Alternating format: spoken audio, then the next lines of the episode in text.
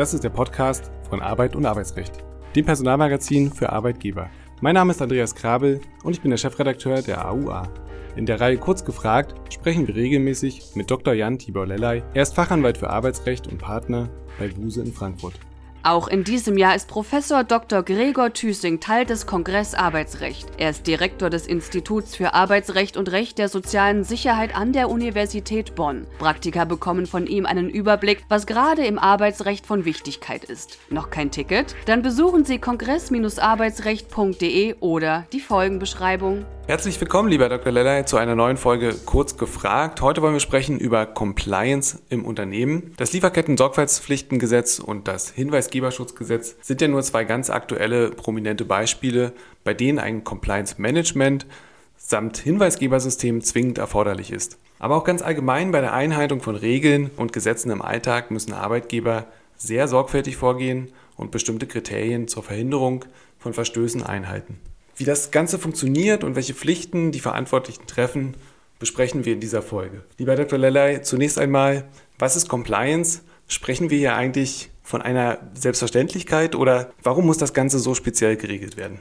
Diese Frage, Herr Krabbel, da kommt mir sofort diese alte Witzserie Radio Erevan äh, in den Sinn. Die antworten ja auf jede Frage immer im Prinzip ja. Und das könnte man hier auch sagen. Ist es eine Selbstverständlichkeit? Im Prinzip ja, ist Compliance eine Selbstverständlichkeit. Aber wenn wir uns die Berichte und auch die Ereignisse der letzten Jahre und Jahrzehnte vor Augen führen, dann ist es eben eine Selbstverständlichkeit, die nicht selbstverständlich ist. Compliance, ein englisches Wort, ein großer Begriff, unter dem, wenn man es mal in einem Satz zusammenfassen wollte, so etwas etwas verstanden werden äh, kann und muss wie Regeleinhaltung, das heißt also das Einhalten von Gesetzen, von weiteren Regeln, in der sich Wirtschaftsunternehmen, wenn wir über wirtschaftliche Zusammenhänge sprechen, das tun wir ja hier, bewegen. Ich habe mal ein äh, Buch äh, gesehen, das ist allerdings schon ein bisschen länger her, das wurde geschrieben von jemandem, der hieß Thomas Friedman, der schrieb ein Buch Anfang der 2000er Jahre, The World is Flat, und da hatte er in seinem Vorwort geschrieben, Compliance is everything, also Compliance ist alles.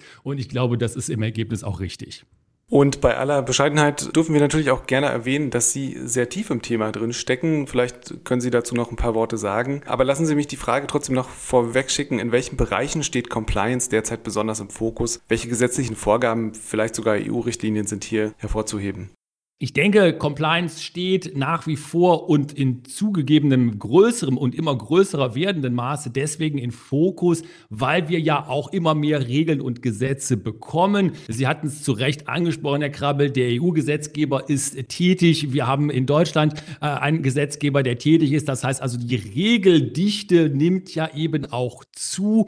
Auf der europäischen Ebene, äh, Sie hatten es im Intro ja zu Recht auch gesagt, gibt es äh, das, äh, den Hinweis, Hinweisgeberschutz, das äh, Hinweisgeberschutzgesetz, was ja bei uns demnächst auch kommen wird, das beruht auf einer europäischen Richtlinie, aber auch das Lieferkettengesetz, was wir jetzt haben, hat zwar noch keinen europäischen Anknüpfungspunkt, aber auch da wird etwas kommen. Und auch das ganz, ganz große Thema wie äh, ESG, also Umwelt, Sozialstandards und gute Unternehmensführung, das ist ja auch Compliance, ist ein Thema, dem sich die EU annimmt und in verschiedenen Richtlinieninitiativen da das auch vorantreibt. Ja, und ich habe mir die Zeit genommen, das Ganze in einer Neuauflage meines Compliance im Arbeitsrecht zusammenzufassen mit Blick auf die arbeitsrechtlich relevanten Themen, also die Themen von Compliance, die für den HR und äh, Bereich und die Personalarbeit besonders relevant sind.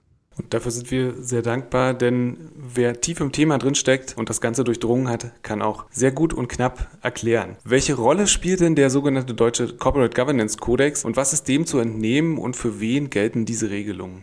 Interessanterweise ist der deutsche Corporate Governance Codex ja eines der ganz prominenten Beispiele von Compliance-Regelungen und gleichzeitig aber auch eines der am wenigsten verbindlichen. Es handelt sich um ein, ähm, um ein Regelwerk, das äh, im Auftrag der äh, Politik, kann man vielleicht so sagen, entwickelt worden ist und sich vor allen Dingen richtet an in Deutschland börsennotierte Unternehmen und dort eben Regeln auf aufstellt für gute Unternehmensführung. Das ist im weitesten Sinne ja auch äh, Compliance. Und die Anwendungsbereiche werden immer weiter ausgedehnt, was ursprünglich mal vielleicht so etwas hatte wie zum Beispiel gute Buchführung ähm, oder äh, Sorgfaltspflichten, die einzuhalten sind, Systeme, die man da errichtet, hat sich mittlerweile und der Corporate Governance Codex ist ja jetzt gerade 2022 wieder novelliert worden, auch auf diese Themen wie soziale Nachhaltigkeit und so weiter erstreckt. Das heißt, ein sehr umfangreiches Regelwerk,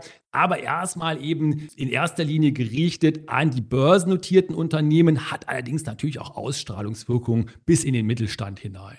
Und zentral bei diesem ganzen Thema ist natürlich ein Compliance Management System. Die Frage ist hier, was ist das konkret und wie baut man ein solches System im Unternehmen auf?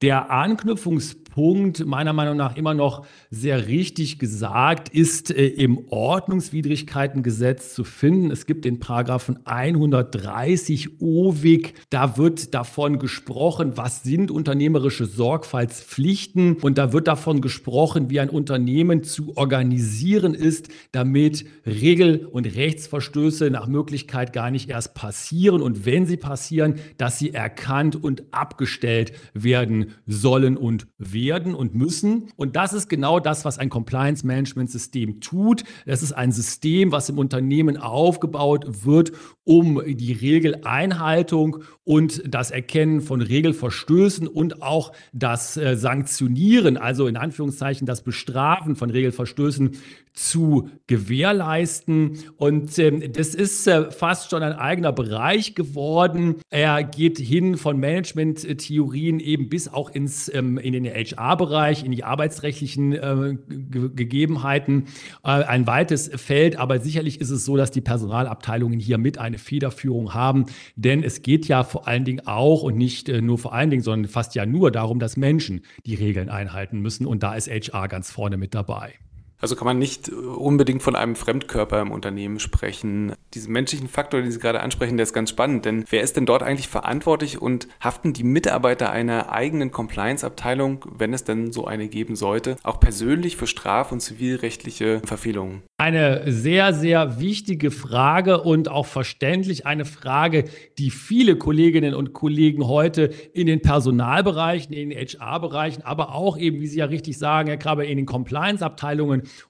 umtreibt. Es gibt ja viele Unternehmen, die mittlerweile nicht nur einen Compliance Officer oder eine Compliance Officer haben, sondern eben auch ganze Abteilungen. Das ist nicht nur das große börsennotierte, äh, der große börsennotierte Bereich, sondern geht eben bis in den Mittelstand hinein. Und immer wieder wird zu Recht die Frage gestellt, haften wir denn jetzt selber, wenn was passiert, strafrechtlich oder zivilrechtlich? Allgemein ist der Ausgangspunkt nach wie vor die Grundsätze der Arbeitnehmerhaftung, also eine Haftungsprivilegierung. Das äh, gilt zumindest für die zivilrechtliche Ebene. Ebene. Wenn ich selber Straftaten begehe, hilft mir natürlich der Grundsatz der Arbeitnehmerhaftung, also die Haftungsprivilegierung nicht mehr. Da gibt es ja auch so etwas wie Beihilfe äh, oder Unterlassensstraftaten. Allerdings ähm, glaube ich, dass wir hier jetzt nicht alarmistisch sein müssen. Es gibt bisher nur ganz, ganz wenige Entscheidungen, die das mal thematisiert haben. Also wenn wir über solche Menschen sprechen, die in den Compliance-Abteilungen tätig sind. Aber sicherlich ist es ein Thema.